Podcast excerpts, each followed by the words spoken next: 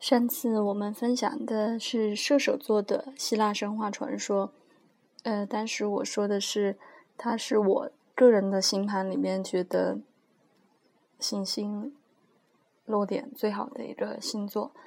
那今天呢，来分享一下我自己的星盘里面觉得落点呃比较困难，有一些障碍的一个星座——天秤座。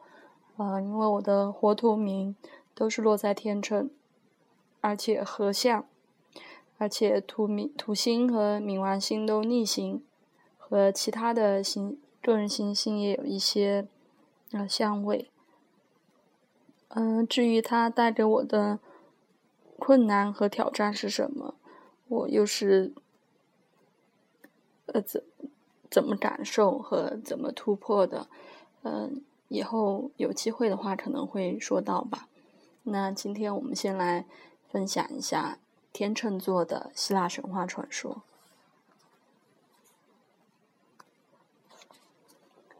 人间在最开始的时候是一片更胜于神界的纯洁乐土，人与人之间和平共处，其乐融融。但随着人类一代一代的繁殖，人口不断增多。大地上的资源没有过去那么丰富，于是出现了争夺，出现了欺骗和尔虞我诈。人性在争吵和抢夺中慢慢被磨灭，不再有曾经的纯良。奸诈的小人使用不耻的手段，过上了丰衣足食的生活，而善良的老实人则食不果腹，流离失所。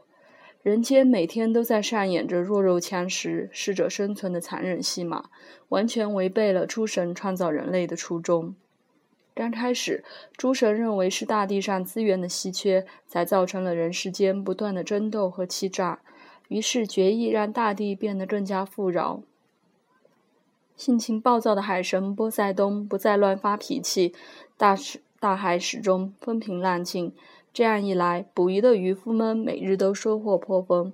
风流多情的太阳神阿波罗不再因为自己的爱情受到波折而郁闷的让太阳隐匿起来。而是让阳光温柔地普照人间，大地女神蒂美特也让土壤更加肥沃，风调雨顺，农人每年都有好收成。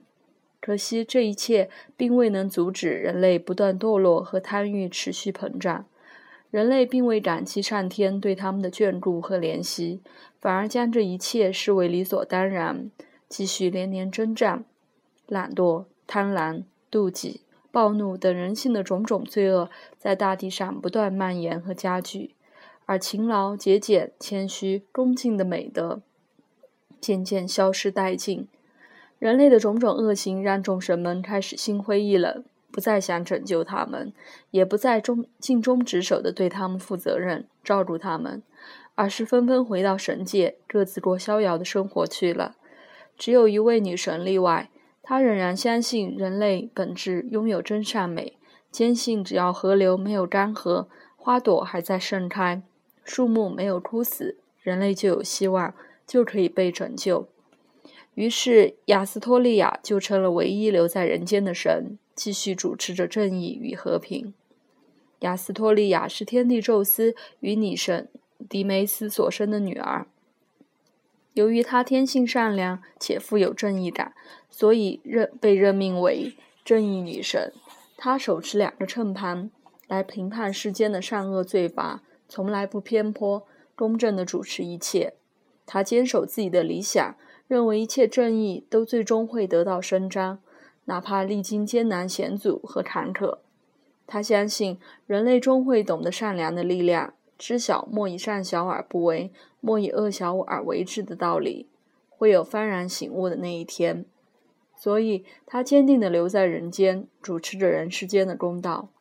可惜，这个时候的人类已经变得不堪教诲了，邪恶和愚昧吞噬着人性。原本富足的人，面对神赐予人间的一切，更加贪婪地抢夺。懒惰的人终日仰仗着大自然的恩赐，碌碌无为的荒废时光；生性残暴的人变得更加的暴虐，整日寻衅滋事，欺压弱小。人与人之间毫无信任可言，人际交往中充满了欺诈和背叛。连有血亲关系的父子兄弟也不例外。人世间进入了前所未有的黑暗期，越来越糟糕的情况正在一幕接一幕的上演。正义女神雅斯托利亚越来越感到自己的无能为力和对现实的极度失望，带着对人类的不舍和无奈，雅斯托利亚黯然神伤地回到了奥林匹斯山的神殿。回到奥林匹斯山的正义女神。还是终日挂念着人间，后悔不该离开，思索着如何才能更有效地帮助他们重拾善良的本性，从邪恶的道路上迷途知返，回归正义和真理的怀抱。身处歌舞升平、逍遥快活的神界，雅斯托利亚也高兴不起来，整日愁眉苦脸地思考着、寻找着，哪怕是参加宴会，也闷闷不乐。在一次宴会中，海神波塞冬看到了亚斯托利亚还在为人类冥思苦想、寻求出路的时候，忍不住去嘲讽他。他在众神面前高谈阔论人类的种种卑鄙行径和无可救药，嘲笑亚斯托利亚的执迷不悟。尽管亚斯托利亚对人类的无知和邪恶已经感到了绝望，但是在内心深处还是不愿放弃。为了维护人类，亚斯托利亚和波塞冬争执起来，仙乐声戛然而止。众神都听到了他们的争吵。波塞冬极尽其所能的用恶毒的言语语言咒骂人类，讥讽亚斯托利亚的执迷不悟，直言人类只会走向绝路，永遭灭顶之灾。他用言之。他用语之刻薄恶毒，连天帝宙斯都听不下去了，出来打断，不想再让女儿继续在大庭广众之下受到海神波塞冬的羞辱，劝他去看望一下母亲蒂梅斯，结束这场口舌之争。受到羞辱的亚斯托利亚怒火中烧，非要海神波塞冬向他道歉，否则誓不罢休。可想而知，波塞冬绝对不会低头道歉。反而变本加厉地继续冷嘲热讽。神殿之上本应是觥筹交错、莺歌燕舞，现在却气氛尴尬冷淡，如同坠入冰窖一般。宙斯一时也不知如何才能打破这个僵局，两个人都怒气冲天地对峙着，互不相让。最后，天后赫拉提的提议结束了这个骑虎难下的场面。他建议亚斯托利亚和波塞冬各自用心去做一个作品，谁做得好，谁就是获胜者。如若亚斯托利亚的作品比波塞冬好，波塞冬就必须向亚斯托利亚道歉；如若亚斯托利亚的作品不及波塞冬，波塞冬就不用向亚斯托利亚道歉。这似乎是解决这场纷争的唯一方法。两人默许了，旁边的众神也表示赞同。波塞冬走到神殿中央的广场，自信满满的高举起手中的三叉戟，重重的落在地上。一道清泉喷涌而出，轻盈闪烁的喷泉把整个广场点缀得熠熠生辉，生气盎然。